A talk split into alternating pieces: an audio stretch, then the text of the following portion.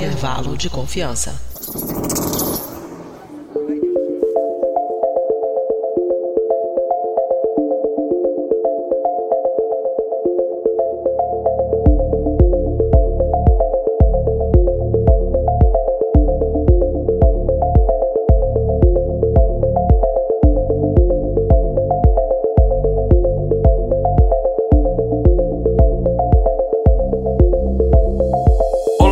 Querido ouvinte Dobry Den, aqui é Igor Alcântara está começando mais um episódio do Intervalo de Confiança, uma distribuição uniforme de pensamento crítico. E hoje nós vamos falar de um artigo publicado há poucos dias, no dia que saiu esse episódio ele vai ter sido publicado há exatos oito dias. Esse artigo ele ganhou uma grande e, na minha opinião, merecida repercussão no meio científico e nos veículos de imprensa, porque a gente vive numa época que a gente está finalmente voltando as atenções do público de volta ao espaço, né, com missões tripuladas de novo saindo do solo americano, gente tem, por exemplo, sondas japonesas minerando asteroide, empresa privada que estão finalmente participando do mercado é, espacial. A gente está cada vez mais perto de voltar é, à Lua, né, com missões tripuladas e no futuro, imagino não tão distante também, quem sabe missões tripuladas até Marte. E por causa disso é cada vez mais importante a gente entender as consequências disso na saúde dessas pessoas que têm a coragem ali de sentar em cima de um míssil, deixar a gente colocar esse míssil em ignição, né, que basicamente é isso que é um ônibus espacial um foguete espacial, né? Basicamente é um míssil controlado é, que a gente põe para explodir e a gente sabe que há consequências na saúde dessas pessoas. Então, estudos é, que investigam é, esse tipo de fenômenos são cada vez mais importantes. É, e qual será então o impacto que isso tem na saúde, né? A gente vai falar sobre isso hoje. A gente tem um convidado aqui super especial, mas antes de começar o episódio, eu vou pedir para vocês escutarem o nosso quadro de recados falado pela nossa produtora, a Mariana Lima.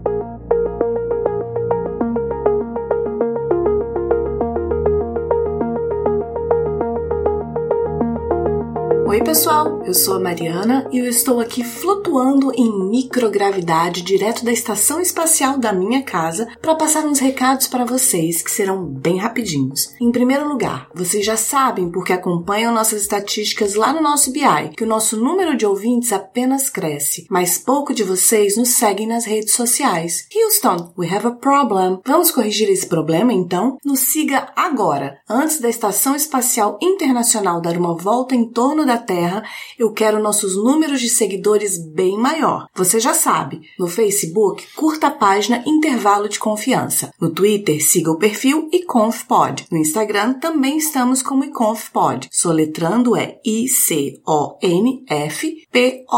Todas essas informações e muito mais estão no post desse episódio no nosso site, que é intervalodeconfianca.com.br. Outra coisa, mais uma vez, estamos expandindo nossa equipe e temos um perfil bem específico em mente. Se você é mulher, trabalha com ciência de dados, estatística ou jornalismo de dados, tem disponibilidade para nos ajudar e quer fazer parte de nossa equipe de voluntários, entre em contato conosco. Será um prazer recebê-la. É isso então. Eu deixo vocês com o programa de hoje. Eu preciso ir embora porque já estou sentindo minhas mitocôndrias ficando meio tontas. Será que são os raios cósmicos? Vamos Vamos descobrir. Tchau, tchau.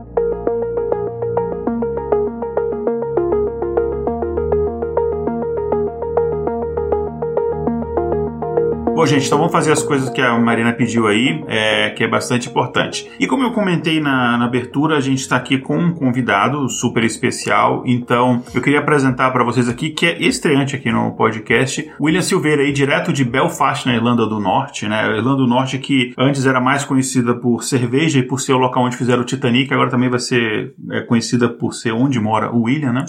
é, então, em primeiro lugar, William, muito obrigado pela sua presença. Inclusive, a gente é, um, foi um aviso assim muito em cima da hora. É, obrigado, seja bem-vindo aqui ao Intervalo de Confiança e se apresente para os nossos ouvintes. Se você quiser, você pode até fazer um, um, um, breve resumo da sua trajetória acadêmica. Como é que você saiu do Brasil e, enfim, para chegar até Belfast? Bom, pessoas, muito obrigado por me receber aqui. É realmente um, um grande prazer estar aqui no, no, no programa para conversar com vocês, né? Esse é um trabalho que, que, que, me deu muito trabalho, mas muito orgulho também e é claro que é um prazer falar dele, né? Então, meu nome é William, né? Eu sou farmacêutico farmacêutico formado pela Faculdade de Farmácia de Ribeirão Preto, da USP. Então eu vivi em Ribeirão Preto 10 anos da minha vida. Eu morei por um ano na França. Foi quando eu, eu, eu aprendi a trabalhar com bioinformática, né? E basicamente eu tinha dados que eram tão complicados, tão complicados, que era mais fácil eu aprender a fazer análise do que eu tentar explicar para o bioinformata o que eu precisava que ele fizesse, né? Porque a, a complexidade era mais biológica que, que do dado em si. Então, eu sabia que eu precisava fazer, eu só não sabia como, né? E eu comecei a aprender essas coisas na França. Aí voltei da França para o Brasil, terminei o doutorado em 2015, né? Numa época que já parecia que o investimento em pesquisa no Brasil ia dar uma boa baixada. E eu pensei, bom, né? Vamos ficar fora um tempo. Meu plano na época era, bom, 2015. Eu acho que até 2020 já melhorou, né? Então eu vou para fora, construir um currículo cinco anos e volto, né? Esse era meu plano. Aí eu fui pro, acabei indo para os Estados Unidos, né? Consegui uma vaga em Charleston, na Carolina do Sul. Fiquei lá por três anos até dezembro de 2018, né? E foi quando o meu chefe lá, né? Que é o meu chefe aqui também, ele conseguiu um emprego aqui em Belfast, na Queen's University Belfast. Ele me convidou para vir com ele. Aí eu pensei, bom, eu gosto um emprego, né? Já estou trabalhando bem com ele, as coisas estão acontecendo e então eu vim, né? Foi, acabei, tava comentando com o Vitor que demorou um pouquinho para eu conseguir provar que eu sabia falar inglês, então cheguei um pouquinho mais atrasado do que eu gostaria, mas desde maio de 2019 eu moro aqui, né? E esse trabalho que a gente tem conversado começou em, em janeiro de 2018, né? Então já vinha desde os Estados Unidos e a gente terminou de fazer as análises aqui, né? Então foi, resumidamente, é assim que eu vim parar em Belfast, meio que na sorte. Bacana. É, você poderia contar pra gente, assim, um resumo, assim, como se fosse mais ou menos um pouco mal que um tweet, é, do que consiste essa pesquisa que a gente vai falar aqui hoje? Então, se eu fosse falar de forma bem simples, é, é, é muito provável que a gente tenha descoberto uma nova doença no espaço. Basicamente é isso, né? Uh, que é uma disfunção mitocondrial causada pelo ambiente espacial. Interessante. E você comentou que você, vocês começaram esse estudo em 2018, né? Então, assim, do início até a a publicação foram é, dois anos. Para esse estudo, que tipo de dados que vocês utilizaram? Como é que vocês coletaram esses dados? Eu estou perguntando isso é, por dois motivos. Primeiro, uma curiosidade pessoal minha, claro, mas segundo, porque a gente sabe que muitos dos nossos ouvintes eles têm curiosidade também nesse processo de pesquisa é, científica. Então, porque até porque muitos estão no meio acadêmico e muitos estão aspirando ir para o meio acadêmico. Então, como é que foi essa questão dessa coleta de dados? Que tipo de dados vocês utilizaram? Utilizaram? Como é que foi isso? Então, foi no começo de 2018 que eu acabei recebendo um e-mail, estava na lista de, de e-mails da NASA, né? Eu tinha começado um outro projeto com, com eu tinha ganhado fundo deles junto com o meu chefe, e a gente acabou entrando na lista dele de e-mails e começou a receber e-mail toda semana sobre algumas coisas. E um dia eu recebi um e-mail sobre um projeto já, chamado GeniLab. Esse é um projeto que depois eu, eu te passo o link, eu esqueci de fazer, né? Mas se qualquer ouvinte quiser entrar no site, fazer o download dos dados do site, é de graça. Assim, a ideia é você você tornar bem mais acessível esses dados espaciais para o maior número de gente conseguir olhar e trabalhar com eles, né?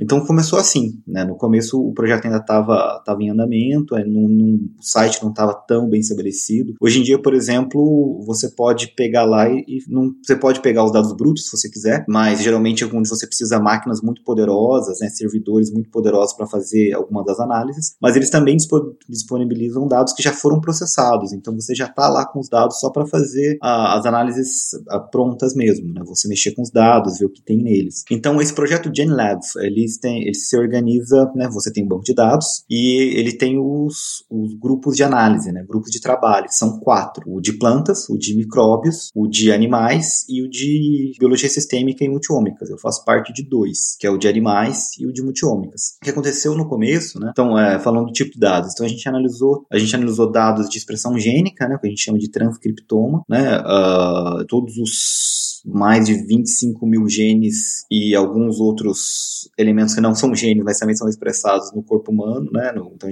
no camundongo também.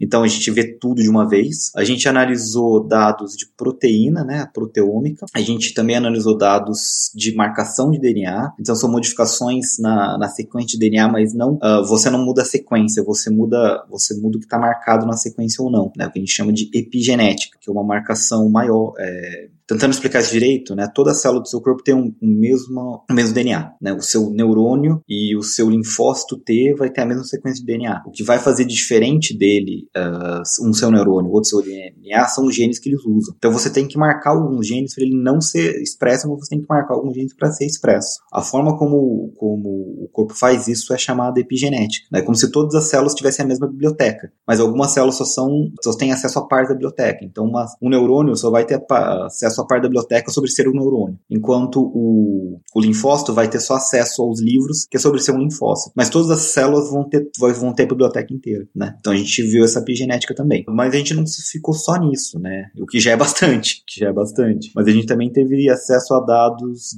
de é, bioquímicos de urina e sangue de astronautas, né? Então a gente falou que os dados começaram a ser analisados em 2018, né? Mas a gente está analisando os dados que foram coletados de 2007 a 2017, assim, são 10 anos, sabe? Eu tenho que checar certinho, mas eu sei que são 10 anos.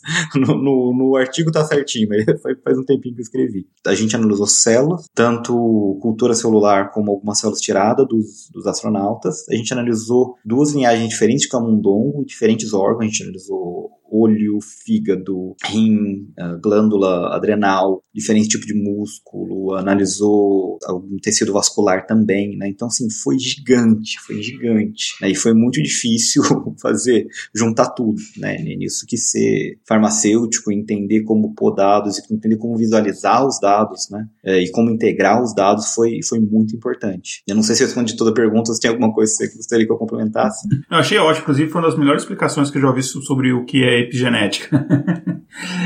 e quando você diz analisar esses diferentes células e tecidos, diferentes órgãos, você diz é uma análise estritamente genética ou há também uma análise da morfologia, há outro tipo de análises que, que foi feito também? Uh, bom, vamos começar pelo final, né? A gente tentou analisar a, a morfologia das células, né, do tecido, mas qual que era o problema? A gente gosta de pensar que na ciência, né, a gente planeja tudo e faz e dá tudo certo, né? Mas esse trabalho é um trabalho que foi crescendo à medida que a gente foi fazendo, né?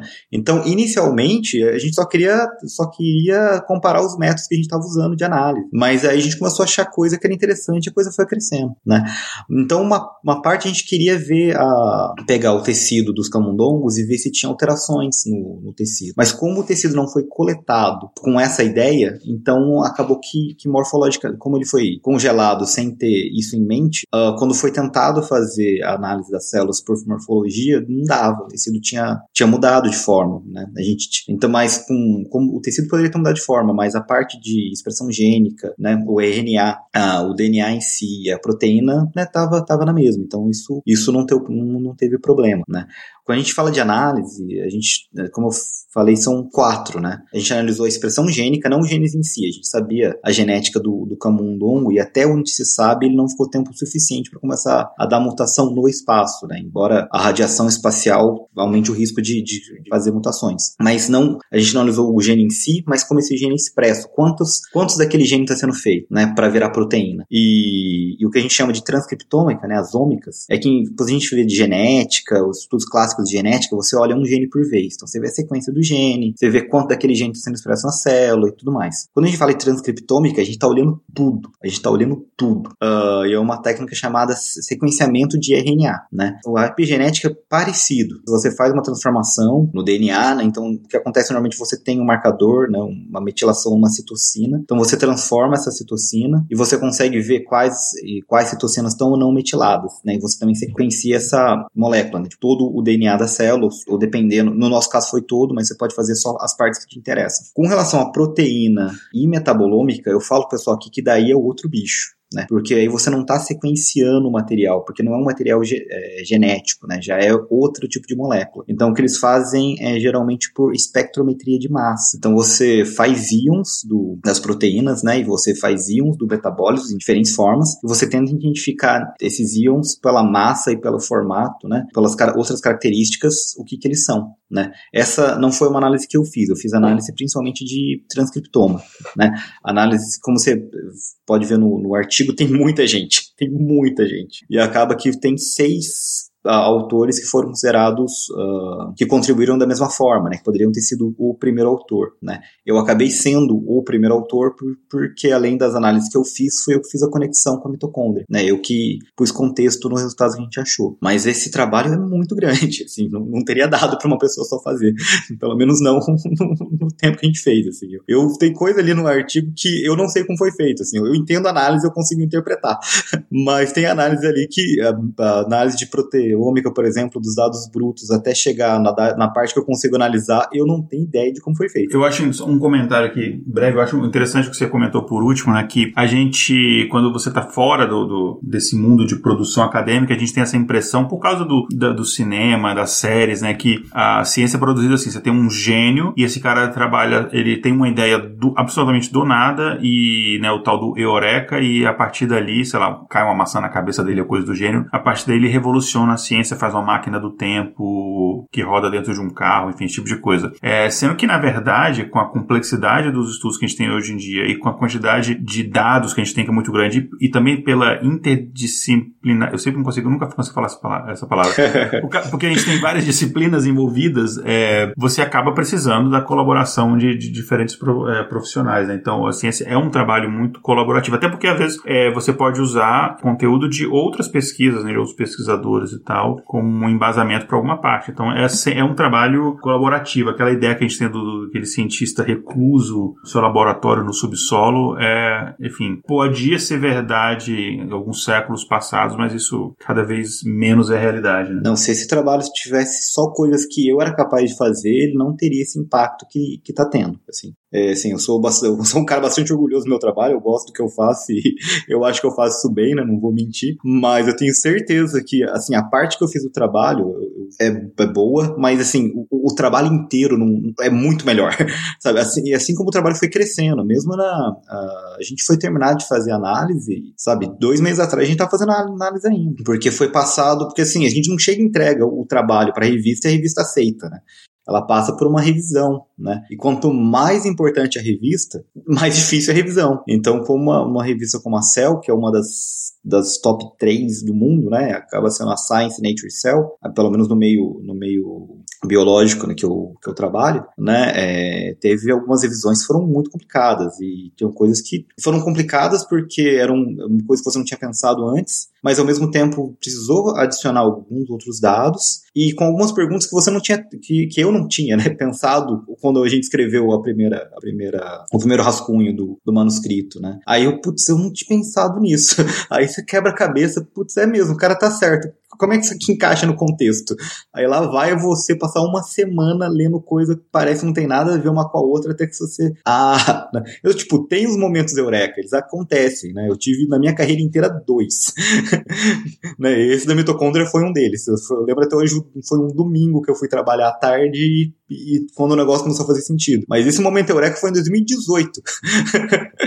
Entre o momento eureka e sair o trabalho, foi muita coisa, né? Até convencer é muita... todo mundo. E você tem. É micro momentos eurecas, né? é muita você... expiração, né? Muito, muito suor, né? Pra... Sim, não, você tem que olhar para o dado e o que, que tem aqui, né? Uma coisa que, que foi muito importante nessas, nesse tipo de análise, para mim, é sempre o contexto. Porque o dado de conta, assim, já tinham pessoas olhando para esses dados antes de mim, né? Inclusive teve alguns problemas por causa disso. E não, as pessoas não eram ruins, as pessoas eram muito boas, assim, tanto que eles analisaram e quando você viu o que eles tinham feito com os dados antes, tudo que eu, que eu falei que estava lá já estava na análise deles. O diferencial que eu trouxe foi o meu contexto biológico, né, meu contexto de farmacêutico e a forma como eu estava olhando e fazendo, fazendo as, junções dos dados. Né? Porque o dado vai te contar o que ele tem. A forma que você analisa o dado, ele vai te dar o resultado. Agora, quem interpreta o dado, quem põe em contexto, quem vê o como as coisas se encaixam, é você. Né? Ainda não tem um, um método matemático, um método uh, computacional que vai te dar coisa mastigada.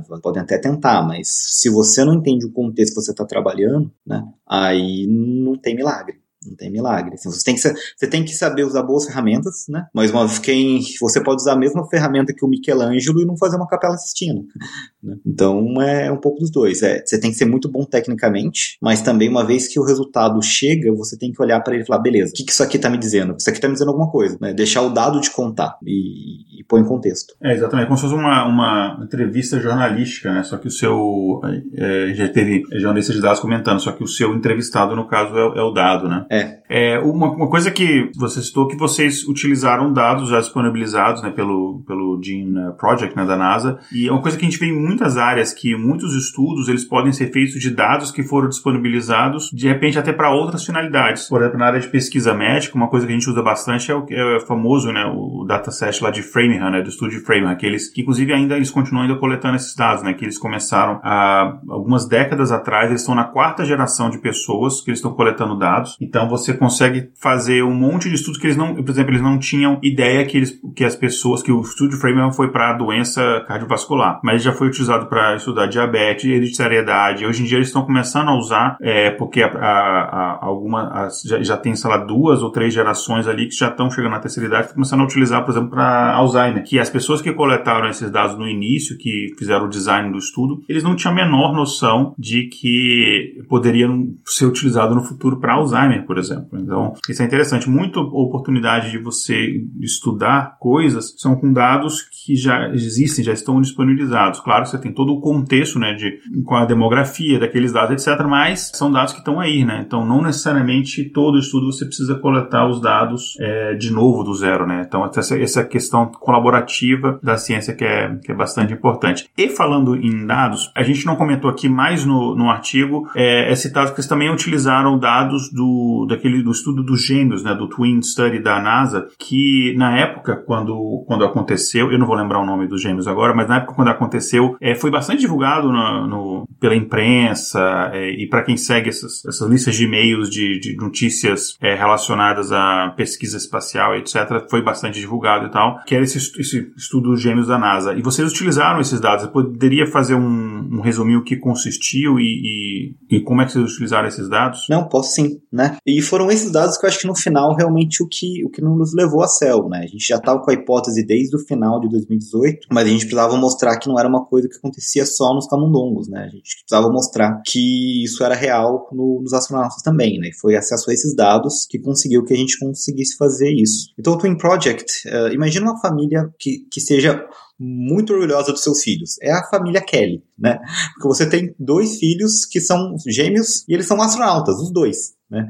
Tanto o Mark Kelly, que agora também é senador dos Estados Unidos, quanto o Scott Kelly, que foi o, o astronauta que ficou um ano no espaço. Né? Então são dois irmãos gêmeos que são astronautas. Então o, o Scott Kelly ele estava ele tava entrando num projeto da NASA, né? Para ele ficar um ano no espaço para ver quais seriam os efeitos disso na saúde dele. E eu acho que, se eu não me engano, foi ele que sugeriu que então NASA, eu tenho um irmão gêmeo que também é astronauta. Uh, então eles são geneticamente iguais, né, idênticos. E então daria para ver quais seriam as mudanças no, no, corpo deles durante esse ano. Os, o Scott Kelly no, na estação espacial e o Mark Kelly na Terra, né? Então ele voltou depois de um ano, foi um super artigaço publicado na Nature do Twin Studio, as primeiras coisas, né? Eu fiquei felizão porque eu já estava nesse projeto quando o artigo foi, foi publicado e já tinha já tinha amostras que a mitocôndria dele estava tava alterada já nesse já nesse nesse, nessa primeira avaliação, né? Então falamos, estamos no caminho certo. É tanto que foi suporte do pessoal que estava analisando esses dados que finalmente convenceu a NASA a, a gente ir nessa direção, porque inicialmente estavam pensando em outra, né? E eu, tipo, tinha acabado de chegar do nada, ninguém me conhecia, né? Porque que eles iam me ouvir. Mas o pessoal falou, ó, a gente analisou, tá na análise de dados que a gente está fazendo, tá tendo essa diferença na mitocôndria também. E, e a ideia, né, que se você pensar numa viagem para Marte, aí de volta vai demorar quase dois anos, né? Dependendo de como vai ser feito. E a ideia é que você vai até Marte, você vai, vai pousar em Marte, vai fazer alguma coisa lá, vai voltar, e você quer que os astronautas voltem, voltem saudáveis, né? E você também não quer que os astronautas tenham nenhum problema durante a viagem, porque não tem muito o que fazer. Se não, você não, se não tiver mandado alguma coisa para resolver o problema que eles vão ter, eles não tem como voltar para ir num posto de saúde, né? Não tem como mandar medicamento, simplesmente não tem. Né? Então você tem que estudar quais são os possíveis problemas e numa situação que você ainda tem controle, né? A estação espacial, por exemplo, ela tem uma forma, se realmente acontecer um problema muito grave, eles têm como mandar a pessoa de volta para a Terra de forma emergencial, né? Até onde eu sei nunca aconteceu, mas eles têm. Agora, se você tiver a meio caminho de Marte, isso não acontece. Então, a ideia era ficar, foi ele e um outro russo que ficou um ano, né? O do russo eu não tenho notícia do, dos estudos que estão sendo feitos, tenho certeza que estão, mas com o Mark Kelly já bastante coisa foi, foi uh, publicada. Inclusive, um dos motivos que o, que o trabalho demorou um pouquinho para ser publicado é como a gente estava fazendo estudo com os astronautas, a NASA tinha que aprovar e os astronautas tinham que aprovar também. Então, eles leram meu artigo. Né? Eu dei risada quando me contaram. Bom, pelo menos algum astronauta vai ouvir falar de mim.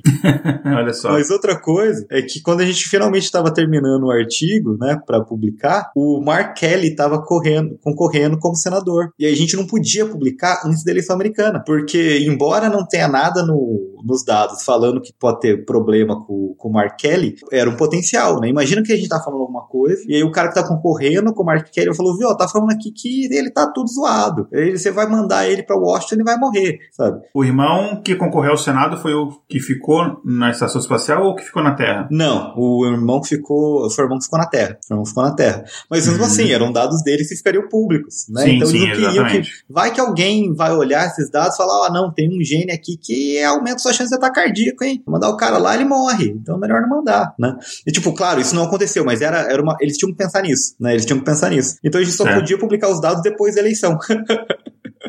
então, mas acabou que foi um time muito bom, porque por causa de tudo isso, a gente acabou publicando agora em novembro, né? Que são os 20 anos da, de existência da Estação Espacial Internacional, né? Então, foi quando a CEL fez esse especial que tem 19 artigos inicialmente, mas vai ter alguns mais que estão ainda em avaliação, né? Quase 30 artigos, que é o, o maior conjunto de dados de biologia espacial já publicado, né? Então, fico muito feliz de fazer parte disso. Bacana. E a gente falou muito da questão do estudo dos dados e tal, mas vamos falar da, da, das conclusões que vocês chegaram, né? Você comentou que vocês provavelmente descobriram uma doença nova, né? Eu não sei se é a primeira doença espacial ou não foi descoberta, mas enfim, muito interessante. Espero que, que você não seja lembrado no final como nome doença, né? Igual você igual, sei lá, o Alzheimer, por exemplo, né? Que virou sobre... Espero que não seja considerada, sei lá, síndrome de Silveira, alguma coisa assim, porque não sei se é, é legal que o seu é, trabalho fica reconhecido, mas tem aquela coisa ruim que seu nome fica associado a uma doença, né? Mas enfim. Mas brincadeiras à parte, é, que conclusões que vocês chegaram com, com, com, o estudo ao final? Quais são os efeitos né, da, dessa vida espacial na saúde, né? Bom, vamos lá. São, essas são, são, duas, são duas coisas diferentes. Vamos começar do, dos primeiros efeitos, então, né? Uh, porque eu, eu acabei né, dando uma entrevista para um, um instituto da Itália também, e eles me perguntaram por que, que ninguém pensou nisso antes, né? Por que, que ninguém viu? Se esse negócio aí é tão importante, por que, que ninguém viu isso antes, né? E a resposta de por que ninguém viu isso antes foram duas, são duas, né? A primeira é que o, o que a gente acabou descobrindo, né, funções mitocondriais, não tem um efeito na cara, assim, não é você chegou no espaço, começou a ter efeito na mitocôndria e você vai ver isso acontecendo, né? Demora um tempo para se desenvolver. Então, essa é a primeira coisa. A segunda é que ninguém nunca teve o tamanho de, de dados que a gente teve. Né? A gente teve dados de muitos, muitos tecidos, muitos astronautas, muito tudo e conseguiu fazer as informações que a gente fez. Né? Então, em parte foi sorte, em parte foi a gente estava olhando outra coisa. Né? Uh, falando agora das coisas iniciais, né? a primeira coisa que acontece no, no espaço, né, pela microgravidade, é que você tem uma mudança de fluido no corpo. Como a gente tem, quando a gente está na Terra, né, a tendência é que o nosso sangue, nossa, que tudo vá para baixo. Então é muito mais fácil manter o seu líquido na perna do que é no seu, no seu cérebro né? Assim como é muito mais difícil mandar o líquido de volta para o seu coração vindo da perna do que vindo do, do cérebro, né? Então a gente, o nosso corpo tem um monte de, de alterações, né? Tem um monte de adaptações para garantir que o, que o sangue vá do pé para o coração e que o sangue vá, né? Do coração para a cabeça. Isso, adaptações de passagem que são moldadas por milhões de anos de, de evolução, né? De adaptação, etc. Sim. O organismo não foi adaptado para viver no espaço. não. Não, não, nem um pouco. Foi adaptado aqui, né? Então, uma das primeiras coisas que acontece no astronauta é que, como é agora, tipo, não, não, é, não é mais troca, né? Tipo, é, não é mais difícil trazer o sangue de volta do pé, sabe? Não é mais difícil trazer o sangue para a cabeça. O que acontece é que, por causa das, adaptações.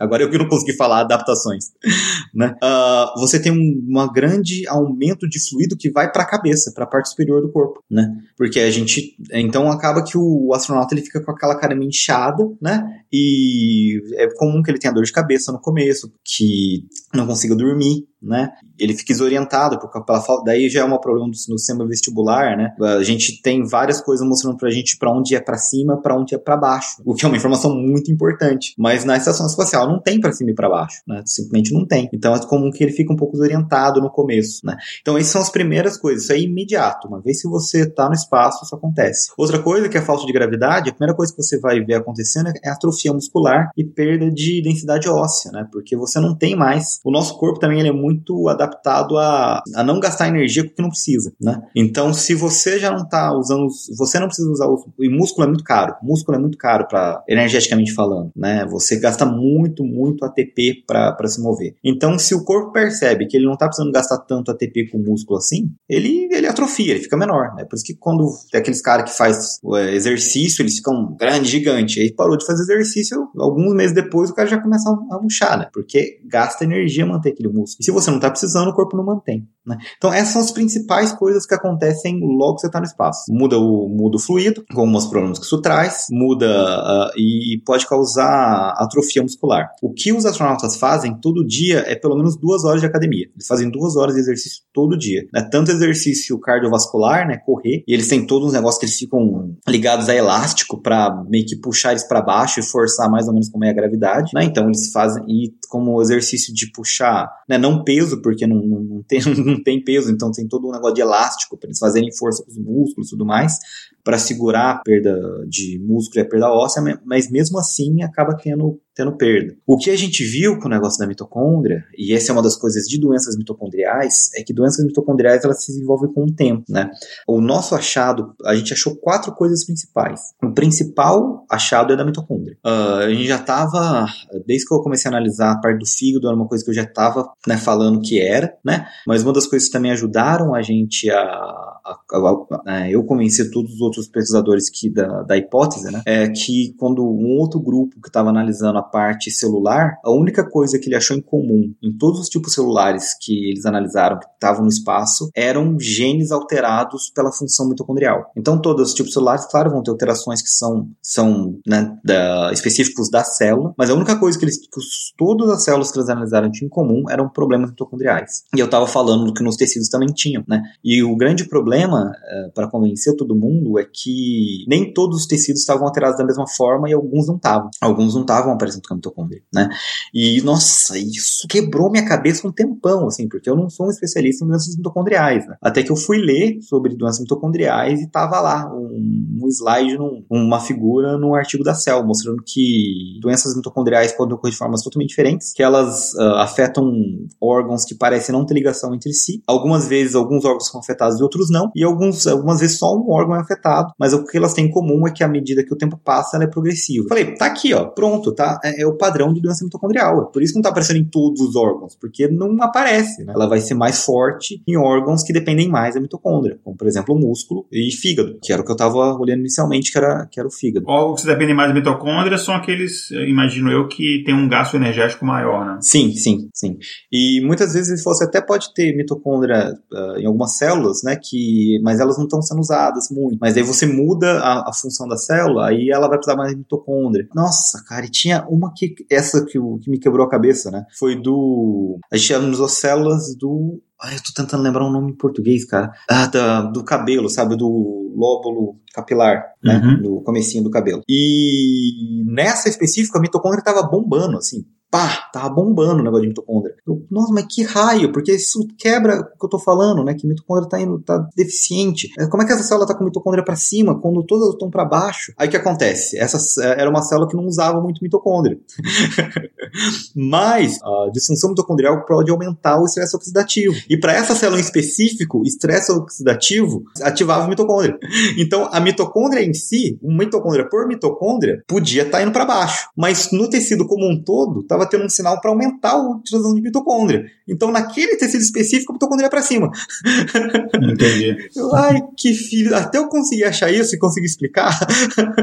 Não, você tá falando que a mitocôndria tá para baixo, mas esse tecido tá para cima. Eu, ah. Aí foi, foi um negócio, né? Então, mas o, então, o principal que a gente achou foi essa diferença mitocondrial, né? Que apareceu em todas as células. Tá muito forte no músculo, tá muito forte no fígado. E alguns outros não, não, não, não aparece tanto, né? Alguns outros tecidos que a gente analisou não tá um perfil tão claro.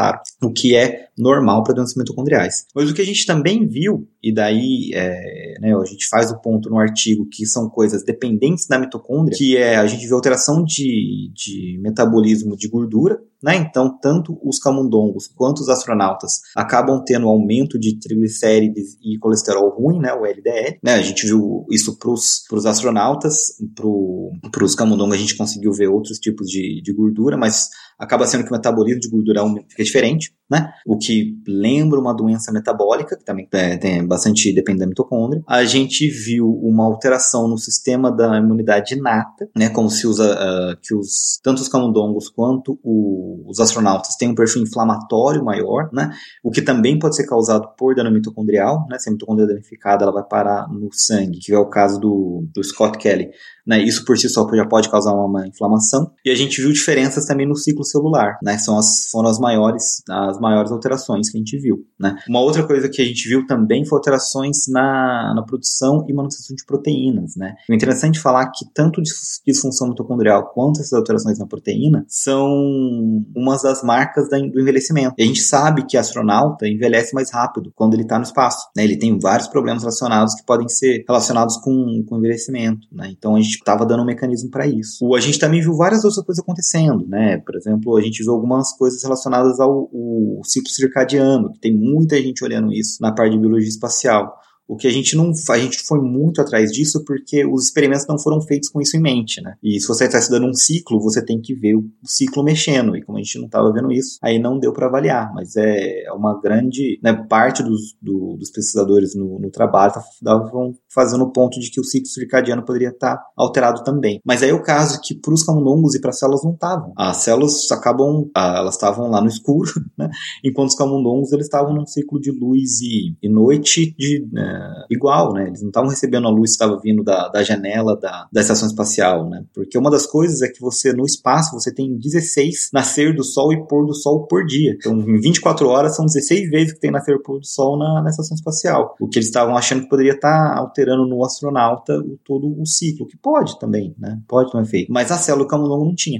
Né? A gente tá, tirou isso do tirou isso da equação. Né? E quando a gente tira essa equação, o que, o que ficou pra gente foi a mitocôndria. E todas essas essas coisas que eu falei ou são influenciadas pela mitocôndria, né? Ou podem ser causadas por uma disfunção mitocondrial, ou elas por si mesmas podem alterar a mitocôndria. Então acaba sendo um, um, feedback, né? Uma coisa meio que entra na outra. E aquela coisa da navalha de Ockham, né? Quando menos explicações você tiver que dar para uma coisa, quanto mais simples for a sua explicação, mais provável que ela esteja certa, né? Quando, quando assim, quanto mais simples ela for, e explicar tudo, né? E o que a gente sabe é que tanto a radiação cósmica, né, a radiação espacial, pode causar problemas mitocondriais. E uma das coisas que a gente viu durante o, o, o trabalho é que o coeficiente de fusão de moléculas né, em líquidos na microgravidade é ligeiramente menor. E para sistemas complexos, né, uma ligeira mudança é que ali é feito borboleta, né? Não precisa mudar muito para mudar tudo. Ah, e como esse coeficiente é menor, né, tem o potencial de alterar como a produção de energia é feita na mitocôndria. Você tem um fluxo de íons de hidrogênio que acaba sendo necessário para a formação da energia, né, do, da molécula de energia, o ATP. E se isso é alterado, esse fluxo é alterado, tem a possibilidade de, de prejudicar a mitocôndria muito grande. Então são duas coisas diretamente ligadas ao efeito espacial, né? Que, que a, a, o ambiente espacial que pode causar, é, afetando uma coisa muito importante para todas as células, que pode explicar grande parte que a gente viu. Então, assim, aí eu tentei, né? Eu brinco com o pessoal, na verdade, eu tentei para ver se colava, mas a, a, a primeira a primeira tentativa de título que eu mandei para eles foi uh, uma organela para todos reinar, né? sabe, one ring to rule the now, sabe? As coisas do Senhor dos Anéis, mas eles cortaram na hora. Lá, tentei. Vai que cola, né? É, vai que cola. Não colou. Eles tiraram. Não, vamos pôr isso aí não. Mas era, era a ideia, né? Você tem uma coisa afetando várias outras. E daí, daí foi o que foi. Essa doença mitocondrial que vocês detectaram, né? Que ocasionado pela, pelo que eu entendi, principalmente pela ação da microgravidade, né? Qual é a consequência que isso tem para a saúde do, do astronauta em termos de doenças gerais? Assim, ele aumenta o risco de determinadas doenças é, cardíacas? cardíacas ou câncer? Como é, qual é a consequência disso no final para a saúde do astronauta? Então, a gente.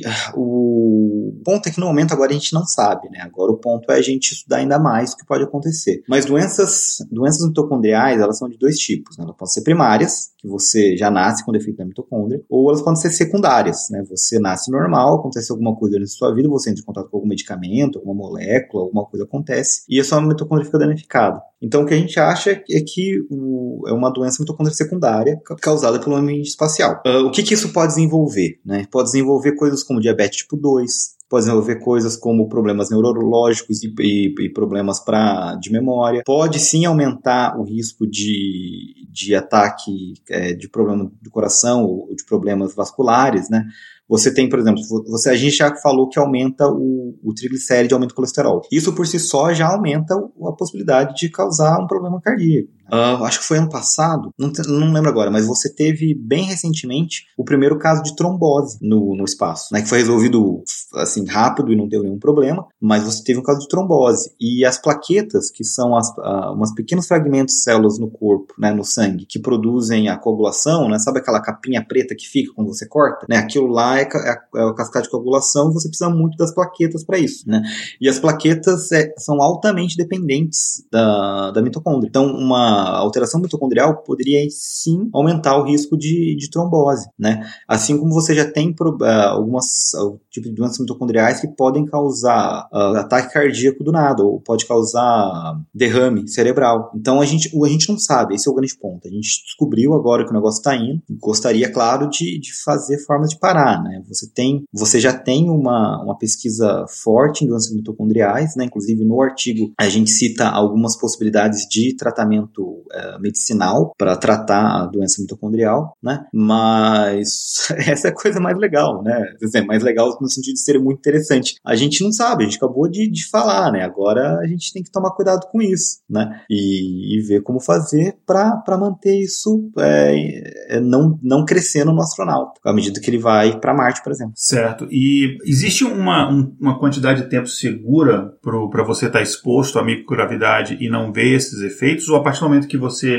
foi para o espaço, você já começa a sentir esses efeitos nas mitocôndrias? Ah, então, essa é uma coisa que a gente conversou em Orlando em 2018, né? Foi quando a gente começou a, a, a ver isso, né? O, os dados do, do Camundongo, por exemplo, eles ficaram um mês no, no espaço até a gente coletar. Então, a gente não sabe quando começou a aparecer. A gente sabe que depois de um mês estava lá. Agora, com relação ao Scott Kelly, ele começou a pegar, a tirar o sangue a partir do momento que ele estava lá, né? Então, foi que a partir de poucos dias depois dele na estação internacional, né, ele já começou a ter fragmentos de mitocôndria no sangue dele aumentados, o que mostra que já logo nos primeiros dias você já estava tendo, tendo dano mitocondrial, né? Agora, entre você começar a ter o dano, você começar a desenvolver a doença e você começar a ter sintomas, isso é que a gente não sabe, isso que a gente não sabe. Interessante. E existe algum dado que te diga que é, esse efeito ocasionado da mitocôndria ele é reversível? Ou seja, o astronauta ele fica um tempo lá, ele volta à Terra e ele consegue o corpo readapta e volta ao normal, ou é um efeito irreversível? Uma vez alterado, não tem como voltar atrás? Então, até onde a gente sabe é reversível, né? Os dados que a gente analisou do Scott Kelly, todos eles voltaram ao normal depois que ele voltou para a Terra. Então era realmente o, o ambiente espacial que estava causando a alteração. Uh, é um N de 1, né? Você sabe quão complicado é um N de 1, mas Sim. os dados dos astronautas realmente uh, a gente não teve dados exatamente genéticos dos astronautas, a gente tinha dado dos, do, do sangue dos astronautas, mas todas as alterações que a gente viu uh, no espaço, uma vez de volta à Terra, voltaram ao que era antes. Né? Então, tudo indica que, uma vez de volta, é só demorar um tempinho para se adaptar e que eles vão estar bem de novo. Mas se a gente pensar que a gente quer no futuro ficar cada vez mais tempo, né? As viagens, por exemplo, o que vai ter para Marte, logo, logo querem fazer para outra coisa, né? Por exemplo, a Europa, a Lua, eu não lembro se agora Saturno, Europa, não é? não tenho certeza. Eu tenho é, Titã é Saturno, Europa é, é, Júpiter. Posso estar enganado, mas eu acho que é isso. Júpiter? Não, não, você vai saber isso bem mais que eu. Eu sempre confundo Titã com Europa, mas se não me engano, Titã é Saturno e Europa é, é Júpiter. É, não, tem que, eu tenho que estudar mais a minha astronomia. Né? Mas se você quiser ir para esse lugares mais longe, e se quer, né, ir para esses lugares mais longe, a gente precisa ter isso em consideração, né? Eu tava, achei muito engraçado, né? É, tem o blog, o canal do Salvador, que sabendo essa semana também, ele publicou nosso nosso vídeo lá, meu e de um amigo meu, o Ivan, que também está envolvido nesse pacote. Ele fez uma correlação que eu não tinha pensado antes. Não, gente, isso aqui no viagem espacial como é que vai ser? A gente vai estudar tudo primeiro para saber se é seguro, para saber se não é, ou a gente vai fazer tipo como fazia as grandes navegações, põe todo mundo no barco, manda, aí o pessoal vai começar a ter escorbuto aí depois descobre para que, como é que resolve esse escorbuto aí. Então eu, eu, eu, a gente tem primeiro que ir, né? Às vezes a gente descobriu uma forma de escorbuto espacial.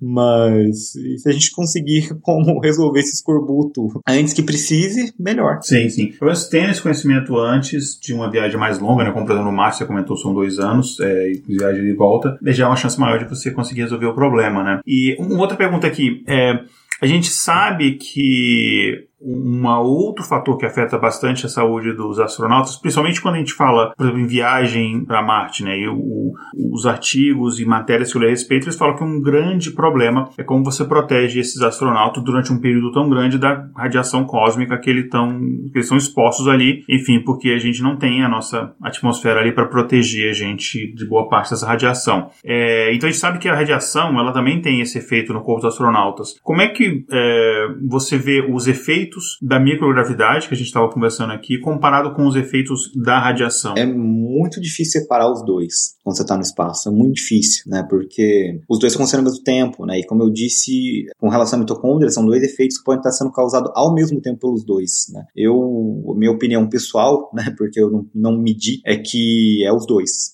né, um conjunto dos dois. Com relação à radiação, eles têm um centro nos Estados Unidos, eu esqueci o lugar agora, mas o último autor né, no, no estudo, o Afshin Behest, ele inclusive está fazendo alguns experimentos lá em que você simula radiação espacial. Porque a radiação espacial não é exatamente a mesma radiação, tipo, não é só raio-x, não é só radiação que vem do Césio 137, por exemplo. Tem bastante íons ionizados de radiação. Né? Então, se você quiser realmente simular o, o, ambiente espacial, você tem que ter um lugar específico que faz isso. E realmente é, é mais caro, não é todo mundo que tem acesso, né? os experimentos são, são difíceis. Então, os experimentos feitos nesse, nesse instituto, você vai ter certeza que o efeito que você vai ver na célula vai ser do ambiente de radiação espacial. Né? Agora, uma vez que você está no espaço, a, a forma de separar, e tem sido feito né, algumas dessas, é com centrífugas. Né? Então, você tem centrífugas que você pode pôr célula, você, inclusive, ele tem uma centrífuga para camundongo, né? Eu tô, nossa, eu tô morrendo de curiosidade para ver o que eles vão fazer. E que você consegue rodar essa centrífuga, né? Uh, e você tem uh, desde gravidade zero, né? Onde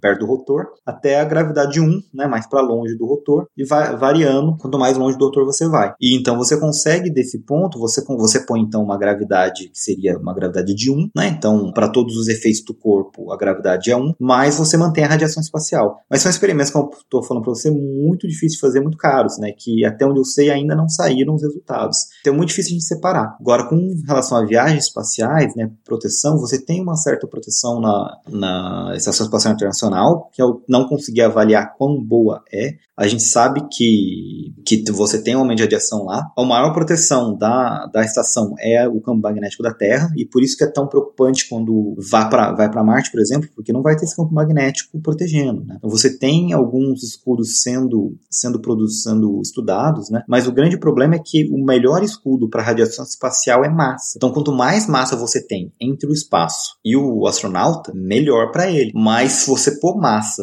em órbita, é muito caro. É muito caro, né? Então, você não vai conseguir fazer uma, uma nave com 5 metros de alumínio de parede. Não vai acontecer. Então, são algumas. Eles estão tentando algumas outras, uh, outras abordagens. Né? Eu já vi é, que estava em desenvolvimento alguns coletes, parecia colete à prova de bala até, né? Que para proteger o corpo do astronauta. Se você não conseguir pôr sobre em toda a nave, né? Você pelo menos protege o corpo do astronauta em si. Outra coisa que tem sido pensado também, uma, um dos grandes protetores de radiação é a água. Mas, de novo, a água é complicado você, você mandar para o espaço. Então, ocupa espaço e é, e é caro. Mas se você, é, e foi descoberto depósitos de água na, na Lua, se você conseguir tirar a água da Lua, fizer alguma, por exemplo, capas de, de água na nave, já é uma proteção. Agora, quão, quão difícil vai ser a engenharia disso, aí eu já não sei. Eu, como farmacêutico que sou, não sei quão, quão difícil é fazer uma capa de água por uma, por uma nave espacial. Mas é uma possibilidade. Eu estava vendo também, né, foi bom que você mandou para mim as perguntas antes, porque essa foi uma que eu tive que estudar. Você tem algumas, alguns mecanismos de que, eles, NASA está tentando fazer de, fa de tentar simular campos elétricos e gravitação, é, campos magnéticos ao redor da nave para proteger da, da radiação também. Né? Então tem muita coisa sendo feita, mas muita coisa ainda é, é, é quase ficção científica. Né? Eu falo eu falo pro pessoal, né, quando eu converso sobre isso, eu nunca fiz um trabalho tão próximo da ficção científica quanto esse. Interessante. E essas alterações, eu acho que você indiretamente respondeu, mas só para ficar claro, essas alterações que acontecem no DNA das mitocôndrias, é, no caso aqui, isso, hum, a meu ver, só faria sentido em astronautas do sexo feminino, né? Porque a gente sabe que as mitocôndrias que a gente tem, herdou da mãe, né? Mas você acha que é, essa alteração ela pode ser transmitida, digamos, a uma astronauta, ela adquiriu uma doença mitocondrial e ela engravidou depois, é, ao voltar na Terra, você acha que isso pode ser é, transmitido para os descendentes? Então, né? Uh, você fez uma pergunta muito difícil. a, a, resposta, a resposta curta é não sabemos, né? Mas a, agora a resposta longa é, eu acho muito pouco provável, né? O que uhum. acontece, assim, a mitocôndria tem o DNA dela, mas a mitocôndria só produz 17 proteínas. É um, é um DNA muito pequeno, né? A maior parte das proteínas mitocondriais são produzidas em DNA que está no núcleo. Mas, então, você até faz sentido, né? Você pensar que você teria mais doenças mitocondriais em mulheres do que. É, é, na verdade, vindo da parte feminina, né? Porque as mitocôndrias todas vêm da mãe, né? Então, tipo, seria uma doença familiar dependente da sua herança materna. Mas no final, não, né? Você não tem uma. uma... Eu estava estudando epidemiologia da mitocôndria, uh, doenças mitocondriais, e não, não parece que tenha esse efeito, né? Embora, sim, possa, é uma doença familiar, ela comete homens e, e, e mulheres no, no, na mesma proporção, né? Agora, o que a gente não sabe, como eu falei para você, todos os fatores que a gente for avaliados de doença mitocondrial, né, é, voltaram ao normal uma vez, uma vez na, na Terra. Então, não parece que foi causado um dano no DNA mitocondrial em si que vai fazer essa doença ser permanente. É que é, o efeito combinado da radiação, né, com o aumento do estresse oxidativo. A gente sabe que a radiação aumenta o estresse oxidativo aumenta o número de, de radicais livres de oxigênio, né? Com a gravidade que provavelmente está alterando é, o fluxo de elétron, o fluxo de hidrogênio na mitocôndria, que está causando essa alteração, né? E uma vez que essa radiação não está mais lá e que a gravidade voltou ao normal, né? A célula consegue voltar ao que, o que ela está fazendo, né? Existe sim a possibilidade de, de dano no, no DNA, né? Existe sim a possibilidade de dano, no, por exemplo, um dano irreversível, né? Mas para conseguir todas as células ao mesmo tempo de, da mitocôndria, né, seria um pouco complicado. O que a gente sabe é que uh, o risco de câncer em astronautas é aumentado, né? Porque ele foi, é ele ficou exposto a muito mais radiação. Não sabe exatamente o quanto e eu não, não tenho dados de que realmente é, tipo, tiveram muitos astronautas morrendo de câncer depois de voltar do espaço, né? Tanto que a, a NASA ela tem um limite máximo de radiação que você não pode trabalhar com um astronauta para sempre, sabe? Você tem um limite máximo de radiação que você pode tomar, né? Que eles consideram ser minimamente seguro. Mas também um limite que numa viagem para Marte vai ser ultrapassado. Sim, então, é, umas regras ali eles vão ter que, que quebrar, né? É, não não dá, né? Senão não, não faz. E a pessoa que tá, que tá assumindo o risco, ela sabe disso, tá assumindo o risco, porque ser um astronauta ir pra Marte é uma coisa legal pra caramba. E, de novo, o risco tá aumentado, não significa que vá acontecer, né? E é, eles vão tentar é. minimizar o risco o melhor possível. Exatamente, pode falar de probabilidade, né? Você só pode falar em probabilidade de 100% de eventos passados.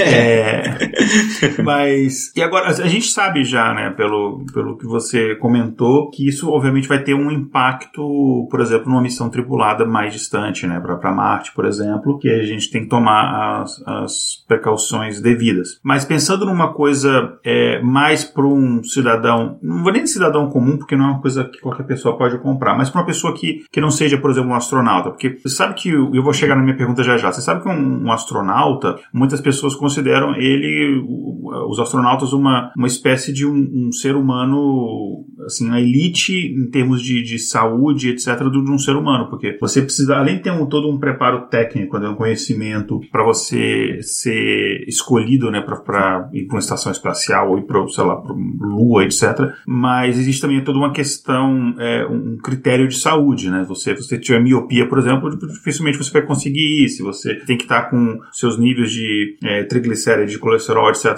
sob controle, então tem todas essas questões. Mas quando a gente pensa, por exemplo, na ideia de que pessoas não astronautas, vou chamar de pessoas comuns só para simplificar, é, mas levar pessoas comuns a uma viagem espacial, por exemplo, é o famoso turismo espacial. Então você vai dar, sei lá, dar algumas voltas em torno da Terra e volta, ou faz de repente faz um bate-volta na estação espacial, não sei. São coisas que, que, que algumas empresas estão é, planejando para tentar explorar no futuro. E aí uma descoberta como essa, ela pode ter um impacto né, no, no turismo espacial. Você vê que há um possível impacto ou o fato de que a célula depois de um tempo consegue se recuperar é, não necessariamente pode, pode impactar nisso. Então, como a gente está pensando em viagens curtas, né, é, seriam tipo no máximo horas no espaço, ou quando começarem a fazer hotéis no espaço seriam dias, né, aí a, a, o risco é mínimo, assim. É, eu não estou falando que não tem risco, porque é uma coisa que, como, como profissional da saúde e cientista, é muito difícil para mim falar nunca.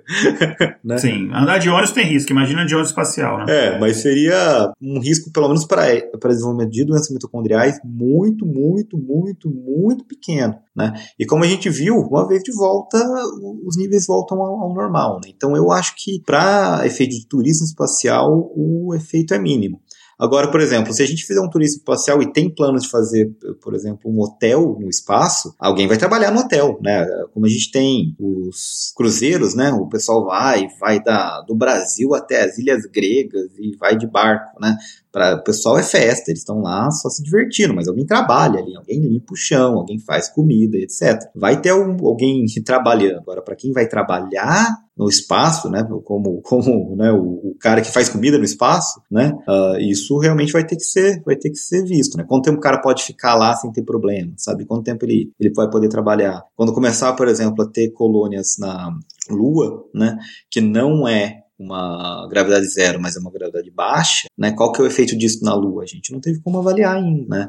É. A gente, por exemplo, se for para for pro redomas na Lua que são protegidas da radiação, ainda assim a gente tem, tem a gravidade. Como é que a gravidade baixa vai, vai ter algum efeito? Isso, isso a gente tem que avaliar, né? Isso a gente não sabe. Então, se vai transformar isso de forma a não acontecer, eu prefiro, eu tenho esperança que não, né? Eu tenho esperança que vá acontecer, mas vai ser algo que a gente vai ter que trabalhar e algo, por exemplo, a gente fala no artigo né, uh, uma das formas de, de tentar tratar essa doença mitocondrial, que é uma coisa dada para todas as pessoas com doença mitocondrial primária, é uma, um negócio chamado coenzima Q10, né, que é uma molécula que tira os radicais livres do seu corpo, né, ela é como se fosse um, né, não sei como usar o termo agora, mas ela protege você do, dos radicais livres, né, o que por si só já diminuiria bastante o efeito da, da radiação ou desenvolvimento de doenças mitocondriais, né, você ainda poderia ter os outros efeitos, mas já dá uma. já poderia fazer com que os efeitos demorassem mais para aparecer. Eu fiquei muito feliz porque eu estava atrás para porque tinham perguntado exatamente isso, né, na revisão, e eu vi que já tem um grupo italiano que está testando colírio de dessa coenzima Q10 na estação espacial, porque é comum, que também não acontece com todos os astronautas, mas é comum que astronautas voltem com um problema de visão, né?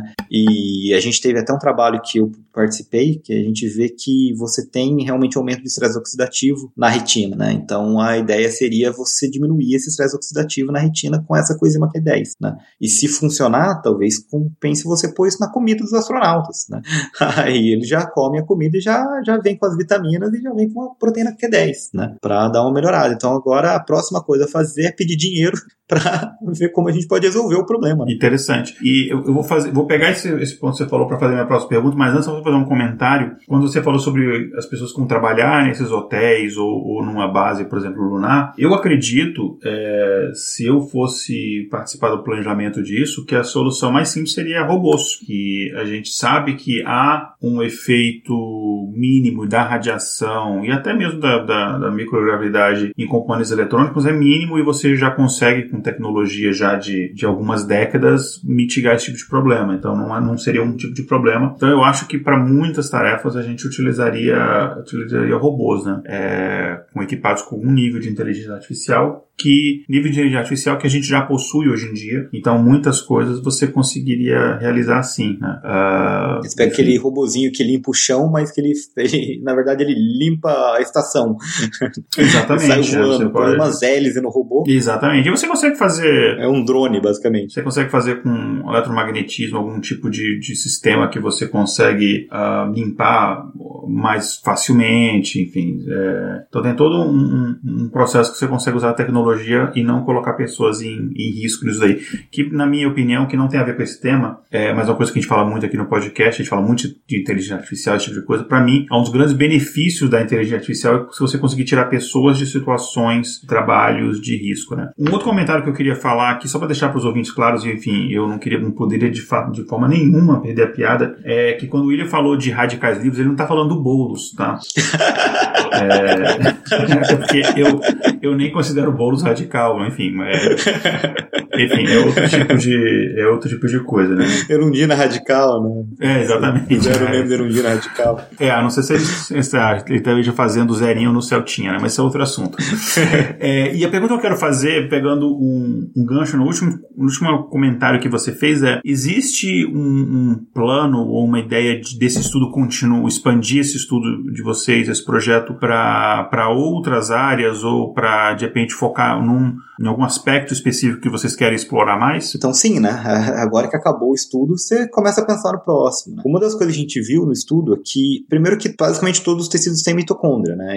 E a gente tem que testar e ver como que a, como que a mitocôndria em si tá, tá trabalhando no espaço. Então, a gente viu problemas da mitocôndria, mas os experimentos não foram feitos pensando em analisar a mitocôndria. Então, a gente pode agora propor experimentos para testar a mitocôndria em si, né? Tá, tá alterado, mas tá alterada como? Tá alterada quanto? Tá alterada da onde? Né? De que forma? Estudar melhor essa parte mais básica. Uh, outra coisa, né, seria assim, ver como quais as contramedidas poderiam ser feitas com relação a isso, né? Então a gente já, já tem algumas na cabeça, mas tem outras que a gente vai, vai ter que pedir mais. E a gente já tá vendo, né? A gente tem um grupo bem grande nos Estados Unidos, né? E tem e o grupo, grupo tópico da, da ESA, que a gente trabalha também, né? Que tá para ver como fazer. Outra coisa que a gente tem que ver também, né? Uma das coisas que a gente cita no trabalho é que a primeira alteração mitocondrial, né, na morfologia da mitocôndria que foi detectada foi em planta, né? Foi em soja, em, em raiz de planta de soja que estava crescendo no espaço, que tem uma mitocôndria de um formato alterado, né? Então a gente está vendo que esse efeito não está acontecendo só no, no camundongo, né? Não está acontecendo só no astronauta, está acontecendo em planta também, né? E essa transferência de elétron, de hidrogênio falei para você, né? Ela acontece na mitocôndria, mas ela acontece também nas bactérias, né? As bactérias não têm mitocôndria, as bactérias elas fazem as coisas por elas mesmas, né? Então bactérias que são que utilizam oxigênio, né? Elas vão ter esse fluxo de elétron também. Né? A gente sabe que tem alterações de características de bactéria na estação espacial, algumas bactérias que elas ficam mais agressivas, né? Mais virulentas, né?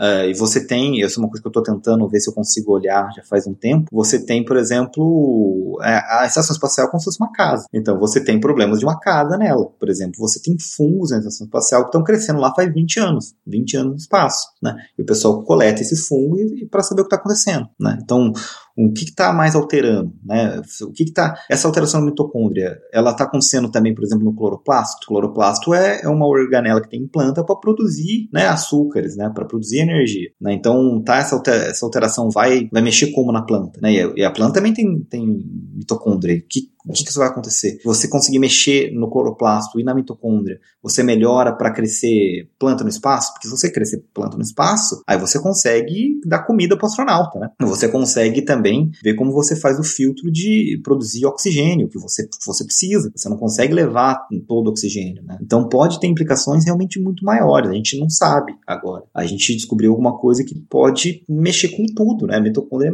é uma organela muito básica. É um, um tipo que de fungo para cima cima, todo tipo de, de organismo tem. Então, é, eu tô animado. eu tô animado. Assim, eu começo a pensar na possibilidade, putz, vai saber no que, que eu me meti. Pois é, e uma, pra, uma pergunta final aqui é que eu tenho certeza que depois que muitos ouvintes escutarem a gente, a gente tem uma média semanal de mais de 20 mil pessoas nos escutando, então eu sei que uma parcela boa das pessoas que nos escutarem vão se empolgar também, vou falar assim, cara, eu quero estudar isso aí que o William está estudando. É, digamos que alguém queira estudar esse tipo, esse tipo de, não especificamente desse artigo, mas esse tipo de pesquisa que você faz, você, inclusive você comentou, né, não é a primeira pesquisa que você faz em parceria com a NASA, né, sou um ouvinte, eu quero estudar isso, o que, que eu preciso estudar? É, eu imaginaria a princípio que você precisaria, por exemplo, de uma graduação em biologia, mas enfim, a sua graduação é é, é, em farmácia, né, já em outra área, mas o que, que seria o que você considera fundamental para o pessoal focar e quem quer entrar nessa área? Bom, eu acho interessante isso que eu começo a falar de formação, né, é falar de como eles podem ter acesso a esse tipo de dado, né, porque esse é um dado que até pelo menos uns três anos atrás seria muito difícil de acesso, mas muito difícil de acesso, né, e assim, eu não teria tido acesso se não fosse esse projeto que eu faço parte, que é o GenLab. E a coisa boa desse projeto é que ele, ele quer dar acesso a esses dados para todo mundo. Você pode dar sua casa, entrar no site, né? GenLab, NASA, você põe NASA GenLab, depois eu passo pro, pro Vitor certinho para ele pôr no episódio. Você vai ter acesso ao data ao base de dados deles e você pode fazer o download no seu computador na sua casa. Então você pode analisar agora, se você quiser, né? Outra coisa que eles têm também, né, que eles estão trabalhando bastante, é, é ter esses dados de forma já pré-processada. Então você não precisa pegar esses dados brutos, que a gente precisa de muito poder computacional. Você pode pegar os dados já mais, mais mastigados, né, mais prontos, e você pode fazer análise no seu laptop. E eu fiz isso também, né? Então, a primeira coisa, se você tiver vontade e você quiser analisar esses dados, você já pode, da sua casa. Outra coisa, né? O que tipo de informação você precisa para analisar os dados, que tipo de informação você precisa para entender os dados, né? Se você tiver uma, uh, uma focação mais biológica, né, que é o meu caso, você precisa saber um mínimo de R para conseguir rodar os uh, das análises de transcriptômica, proteômica e etc, né? Então você precisa aprender R e você precisa fazer os tutoriais do Bioconductor, né, sobre transcriptômica. E não são tão difíceis. Você vai lá, você vê, né, tem um programa chamado DSEC2, né, DSEC2, uh, e mesmo no Bioconductor você vai ver que tem muito mais coisa, você consegue achar de graça muita coisa para aprender. Essa parte transcriptômica, né, a parte de epigenética. Ele também tem, como eu disse, metabolômica e proteômica é outro bicho, mas também tem tutorial na internet para você achar, né, de graça. Isso é a parte de análise. A parte de biológicas, aí realmente compensa você ter uma, uma formação mais de biológicas, né? O que, o que, de novo, o que eu dei sorte é que eu tinha os dois, né? Eu tinha tanto a parte, a parte de análise quanto a parte biológica. E uma vez que você olha para os dados, né? Aí você, você, você vai e, e o que você conseguir, né? Você tem muitos dados lá de músculo, você tem dados de fígado, você tem dados de, de olho e várias missões diferentes, né? Tem dados de planta, tem até um de peixe, né? Tem até um de peixe. Então, então, você da sua casa já pode fazer essa análise se você quiser. Né? Ah, como é que eu entro em contato com a NASA? Então, você, esse mesmo projeto que eu falei que o GenLab, ele tem os seus grupos de trabalho, né? Os Analysis Working Groups. Então, você pode ir no e-mail deles, né? Você pode mandar para eles um e-mail falando que você quer participar, né? E daí eles avaliam se pode, se querem te, te aprovar ou não, né? Aprovando ou não, você tem acesso aos dados, né? Você pode fazer da sua casa, mas é claro que a, a rede de contatos que o grupo dá é, é, gigante e muito boa, assim, eu tenho aprendido muito com isso, mas muito assim. Eu tô tendo contato com muita gente boa, muita gente boa. A outra forma, que é um pouquinho mais complicado, é você, como é que você ser pago para fazer isso? E eu não sei te responder isso ainda, porque eu não fui. o que foi de análise depois das seis da tarde no finais de semana nesses últimos anos, Deus do céu.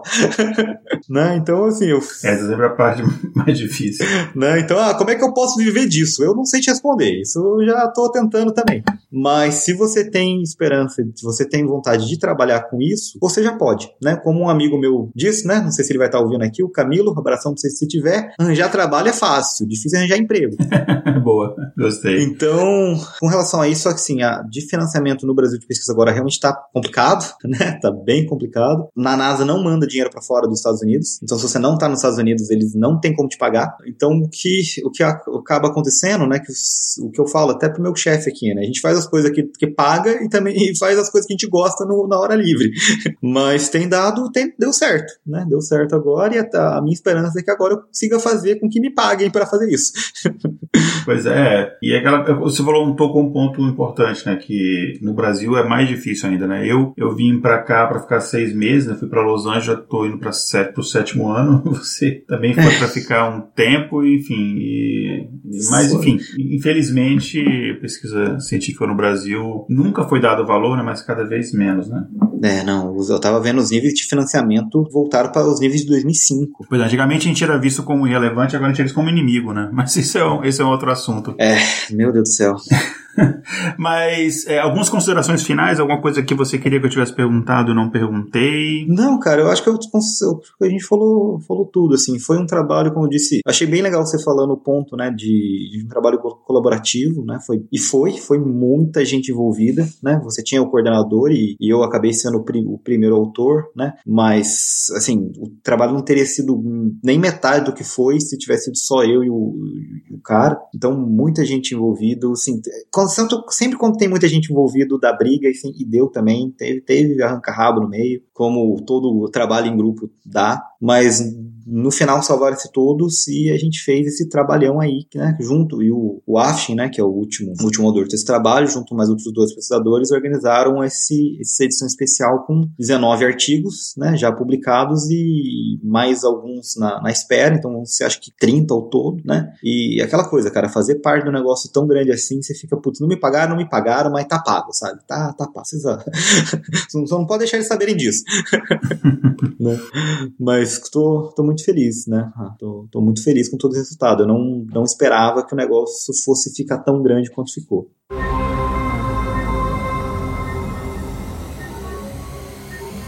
Espaço Amostral.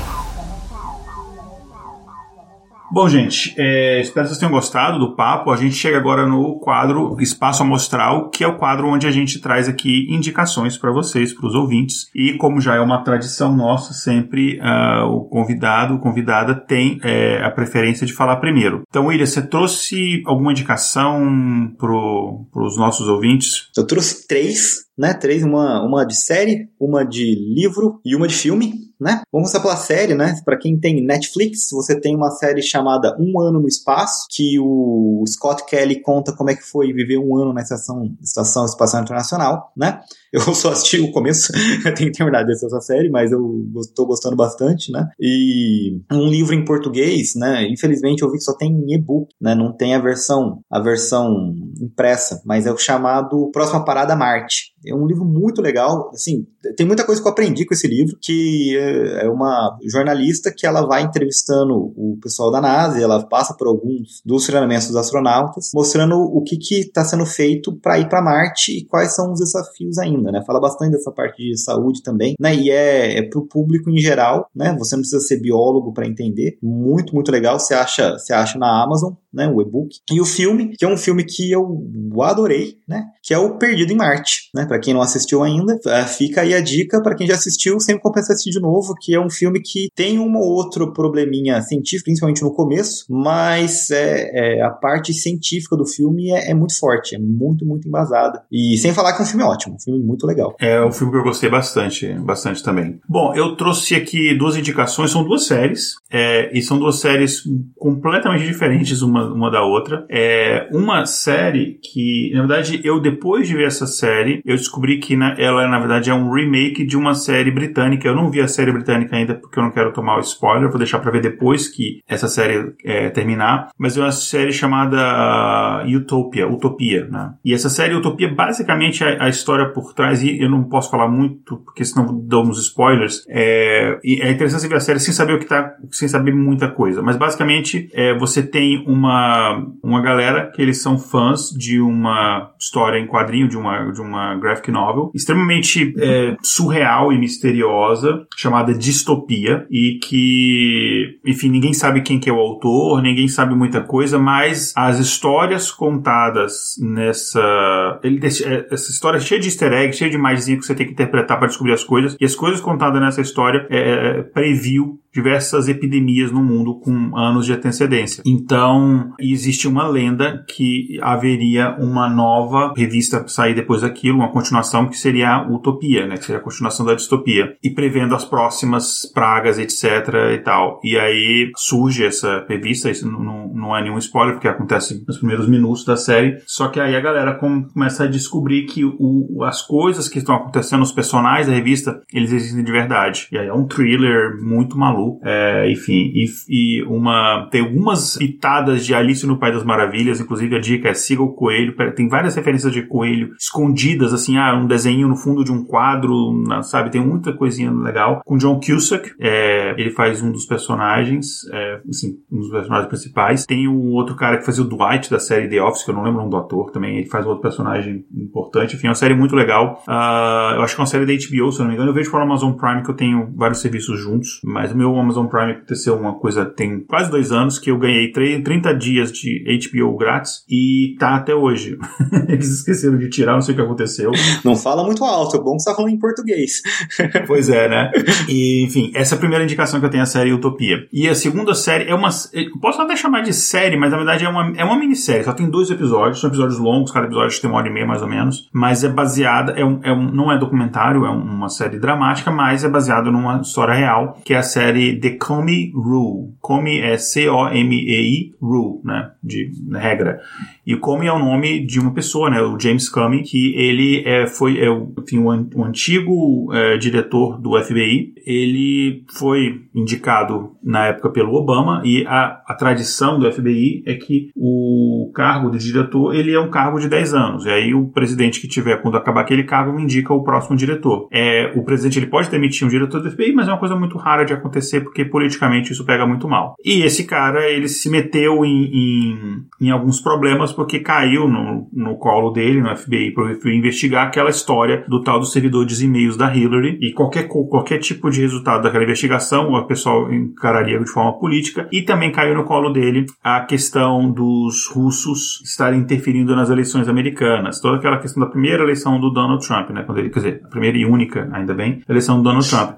E aí conta a história desse cara, conta todas essas histórias, todos esses bastidores políticos e da investigação em si, inclusive o, as atuações estão muito boas. O ator que faz o Donald Trump, que eu não me lembro o nome, faz muito bem. É, o ator que faz o. Rapaz, eu não vou lembrar o nome dele, mas ele. É, o James Comey é o, o cara que fez o Lloyd da série do Debbie Lloyd, que eu esqueci o nome dele, que é um ator dramático. Ele fez uma comédia, um ator dramático famoso, vários, tem várias peças de teatro e filmes e séries dramáticas. E ele fez também lá ah, o personagem principal daquela série Newsroom, né? Que é muito boa. Então, fica a indicação da série The Coming Rule é do Showtime, mas você consegue ver também na HBO, no Amazon Prime, enfim, que é muito, muito boa e mostra de fato todas as provas que tinham que, sim, isso não é spoiler porque é história, agentes russos agiram de modo a eleger o Donald Trump e o, o comitê de campanha do Donald Trump sabia desde o começo que isso estava acontecendo. Enfim, assiste lá, tá?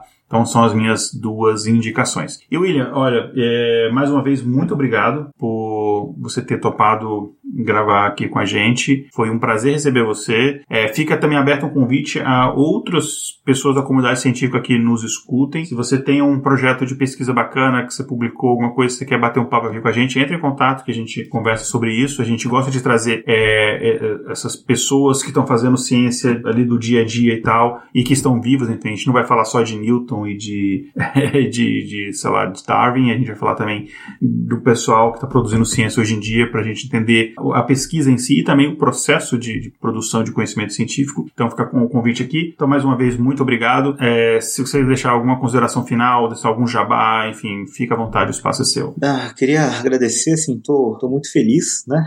Essa é a primeira vez que eu tô falando do, do, do trabalho, né? Eu, falei, eu, tinha, eu te mandei uma, uma reportagem, né? Mas assim, eu escrevi, né? Falando é a primeira uhum. vez, então eu fico muito feliz. Aí, ó, breaking news. né? É, eu tenho um podcast também, né? Com três outros amigos. É, a gente começou faz pouco tempo. A gente tem um público muito, muito pequeno, por enquanto. Eu espero que cresça, né? Eu contém referências lá. Eu sou conhecido pelo meu apelido da faculdade, que, que é mentira, né? Lá eu sou mentira. Longa história. Uh, mas para quem quiser ouvir toda semana sobre coisas ligadas à, à farmácia, né? A gente não fala só isso, não. A gente fala bastante coisa de Covid, coisas de, de doenças também, mas do medicamento em si, né? Por um público uh, um, voltado para um público leigo. É só procurar a gente como contém referências, né? Episódios semanais. E, mais uma vez, Vitor, muito obrigado. Fiquei muito feliz de estar aqui com você. Beleza, o prazer é nosso. Esses, os links que estão comentados pro, enfim, pro artigo, uh, pro Gene Project, é, Gene Project ou Gene Lab? Eu esqueci agora. Gene Lab. Gene Lab, Gene Lab isso. Pro Gene Lab. É o projeto Gene Lab. Isso. pro Gene Lab, enfim, todos esses links vão estar no post do episódio. Então, mais uma vez, obrigado. E vamos deixar um tchauzinho pro nosso ouvinte. Tchau, pessoal. Até mais. Tchau, tchau. Na sua por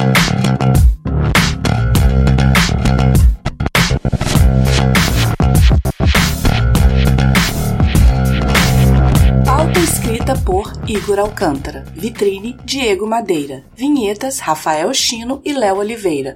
Voz das vinhetas, Letícia Dacker e Mariana Lima. Redes sociais, Késia Nogueira e Igor Alcântara.